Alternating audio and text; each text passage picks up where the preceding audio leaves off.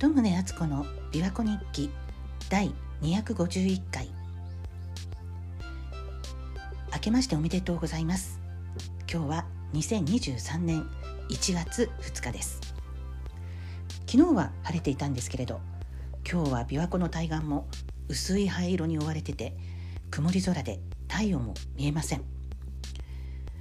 この時期はちょうど我が家からはあの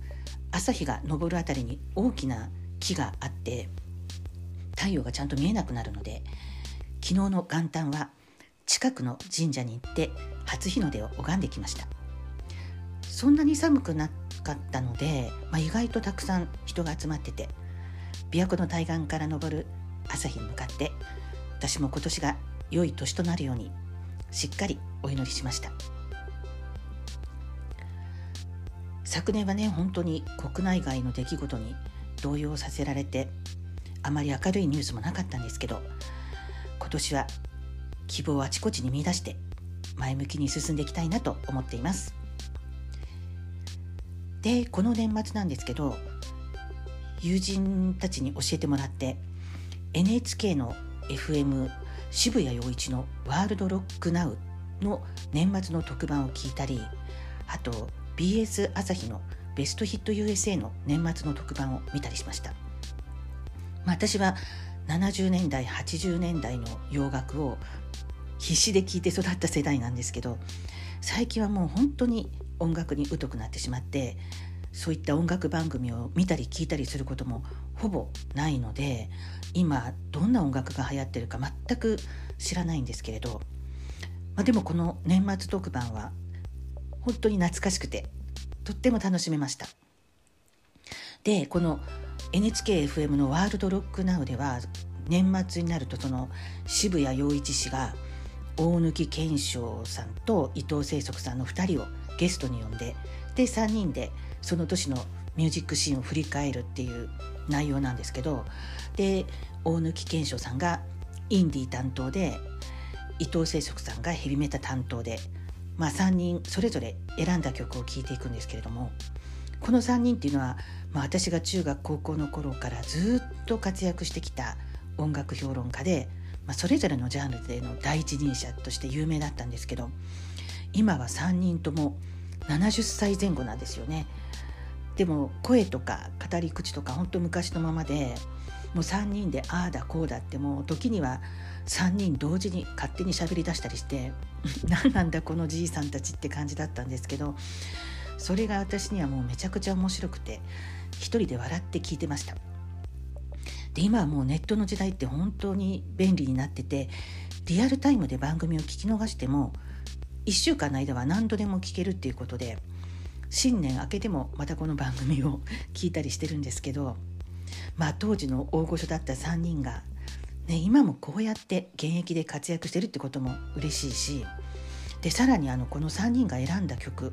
本当に1曲残さず全て素晴らしかったんですよね。もうジャンルとか関係ない新旧関係なく本当にいい曲ばっかりで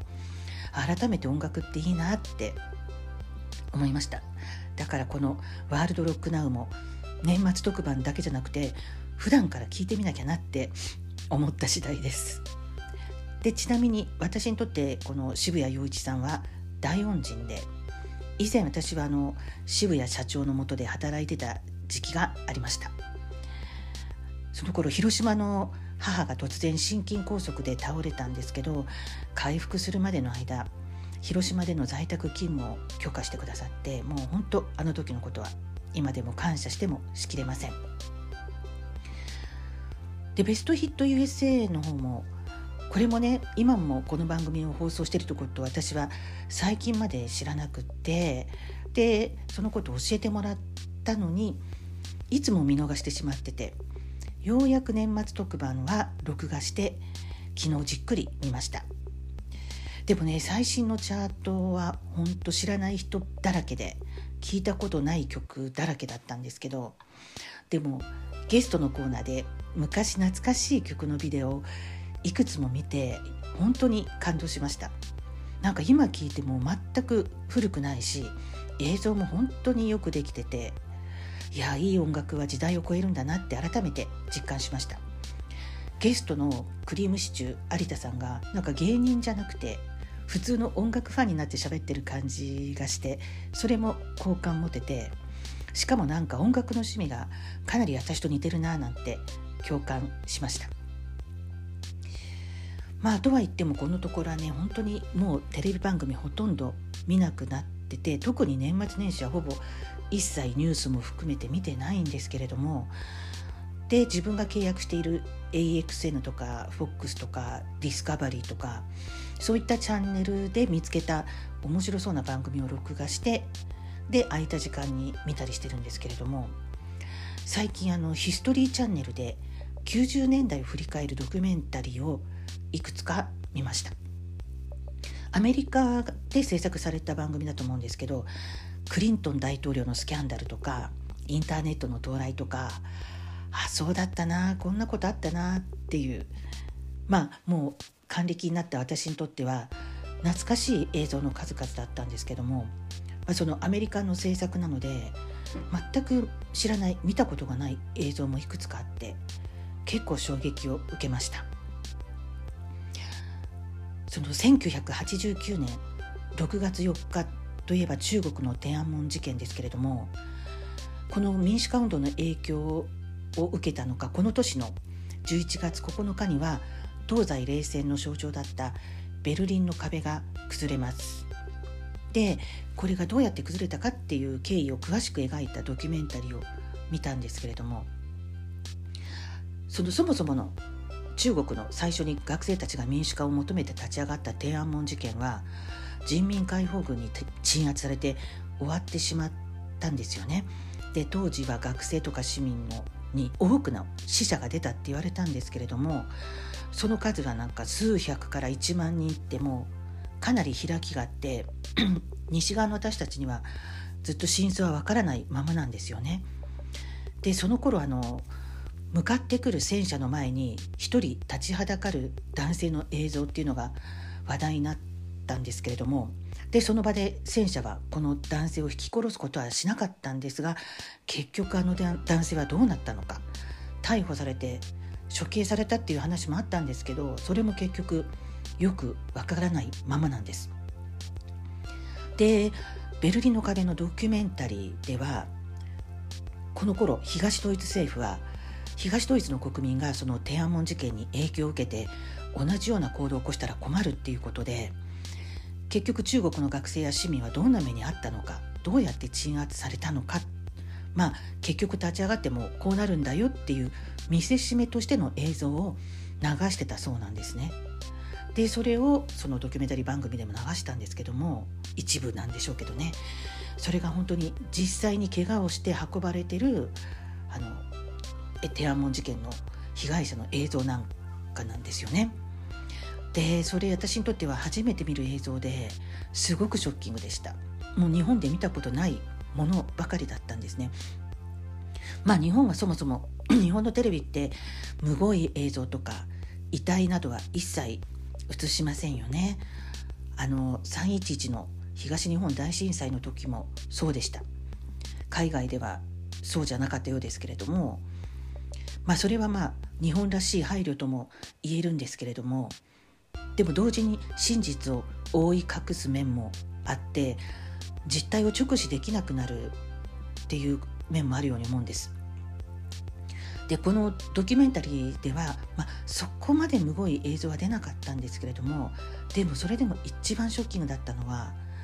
誰もいない何もない道路に血の海が広がってる映像があったんですここで一体何があったのかどれだけの人の血が流れたのか何かなんかとてつもなく悲惨なことが起こってその後片付けをしたんだけれども流れた血だけは残ってしまったっていうことなんでしょうね。これは衝撃でしただからそれまで私はあの天安門事件の死者の数が1万人なんてことあるのかななんて思ったんです思ってたんですけどもいやこの血の海を見たらいやあちこちでこんなことが起こったんだったらまあ相当の被害者がいたんだろうなって思いました。だけどこの映像を見ていない日本人にとっては天安門って本当にどれだけの事件だったのかそこまで深刻に考えない